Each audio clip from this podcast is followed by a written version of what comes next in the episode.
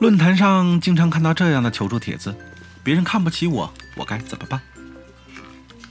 其实很多时候啊，不是别人看不起你、刁难你，而是你自己做的不够好，让人有话可说。先讲个寓言笑话吧。一个财主遇到一个穷人，财主对穷人说：“我这么有钱，你怎么不尊重我呢？”穷人回答：“你有钱和我有什么关系？我为什么要尊重你呢？”财主说：“我把我的财产分给你一半，你会尊重我吗？”穷人回答：“穷人回答，你把财产分给我一半，那我就和你一样了，为什么要尊重你？”财主又说了：“那我把财产全部都给你呢？”穷人说：“那我就更不会尊重你了，因为我是富人，你是穷人了。”这虽然是一个笑话，却向人们说明了一个道理：如果你想得到别人的尊重，必须拥有让人信服的条件，包含特质。素养、情操和意志等等，行事不顺的人通常很敏感，十分在意别人对自己的态度，往往因此而患得患失。其实，面对别人的不友善，我们最该做的就是打开体内的应急按钮，调动所有的防毒软件，全面修复自己的情绪和感受，把无聊的闲言闲语和猜忌统统都扔掉，只留下能够激励自己的那部分。比如我们讲啊，汉代有个名将叫做韩信，他在发迹之前曾经流浪街头，并几次想要以死自我了断。一个在河边漂洗棉絮的老太太可怜他，每天都省下一碗饭给他，一连供养了他几十天。韩信填饱了肚子后，忍不住慷慨激昂起来，对老太太说：“将来自己一定会重重报答他的恩德。”老太太一听，勃然大怒，训斥道：“丈夫不能治时，吾爱王孙而进食，岂望报乎？”这句话的大意就是：你一个堂堂男子汉不能自立，我只是可怜你身为公子而为你准备餐食，哪里可能去妄想得到什么回报？你如此豪言，真是可笑至极呀！老太太的一番话，可以说是相当的刚硬绝情。一个贫苦无助的老太太，却对着七尺男儿说出如此训言，对于韩信来说，简直是羞辱到了极点。然而，也正是这当头一棒，把一直沉陷于迷惘中的韩信拉了回来，让他开始有了想要改变现况的强烈意愿。明代思想家吕坤说过：“贫不足羞。”可修是贫而无志。若是一个人缺乏斗志，只会夸口而没有真正的实力，连自己都无法照顾好，怎么可能回报和馈赠他人呢？况且那时候的韩信理应是羞愧难当的，怎么好意思冲着老太太允诺呢？于是韩信有这番刺激中清醒起来，开始奋发向上，历经艰险困苦，终于成为汉代功名显赫的大。将军，最后呢，也实现了对老太太的重谢。我们不禁要替他庆幸一把。要是这个老太太是一个温柔贤淑的人，只是对韩信说些不关痛痒的“你要上进，你要努力”这样的话，那么当时那个浪荡的韩信会这么快就找到人生的坐标，并朝着这个方向出发吗？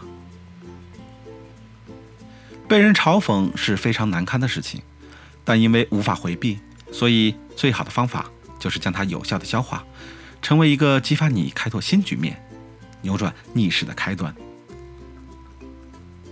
哲学家蒙恬说过：“若结果是痛苦的，我会竭力避开眼前的快乐；若结果是快乐的，我会百般忍耐暂时的痛苦。”一个人处于弱势的时候。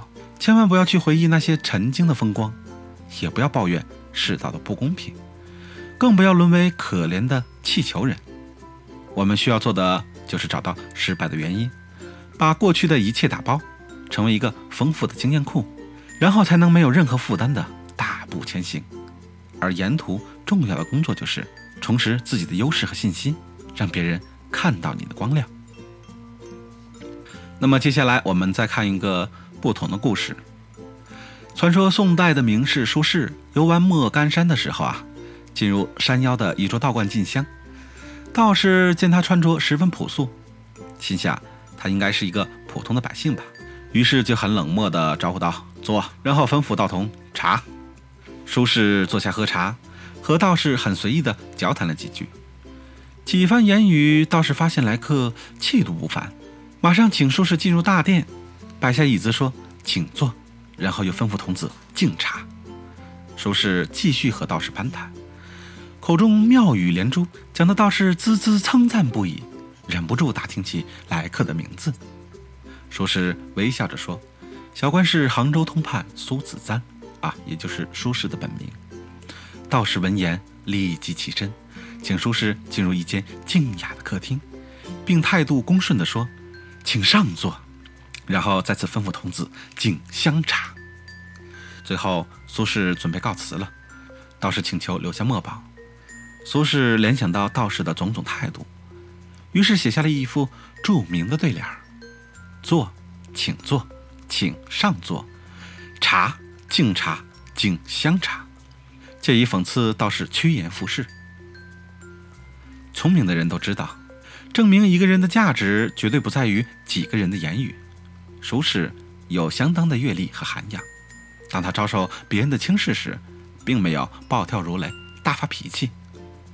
而是很自然地按照自己的计划，该做什么就做什么，不去在意别人的态度。而那个势利的道士，最后终于领略到了苏轼那掩盖不住的才华，继而感到羞愧。试想一下，要是道士攀谈的对象不是苏轼，而是我们，当他发现彼此水平相当，或者更糟，他怎么可能改变自己骄傲的态度？那么这个时候，如果也有一副对联的话，内容恐怕就是“坐坐坐，查查查”。别人的不友善举止是别人的错误，我们无力改变，但是我们可以尽力提升自己的形象和价值，让自己原本微弱的力量逐渐强大，直到每个人都无法忽略我们的存在为止。俄国文豪屠格涅夫曾说过：“先相信你自己，然后别人。”才会相信你。如果连你自己都轻视了自己，那你要如何得到别人的尊重呢？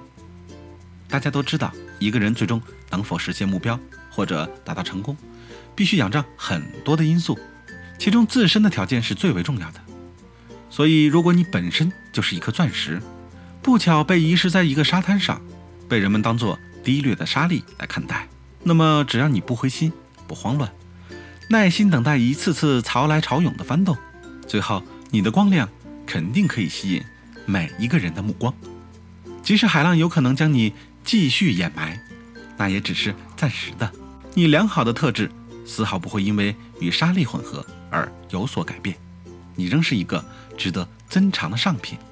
因此，如果你真的是钻石，在被埋没的时候，坚定地保持闪亮的梦想，相信有一天你一定可以。吸引众人的目光。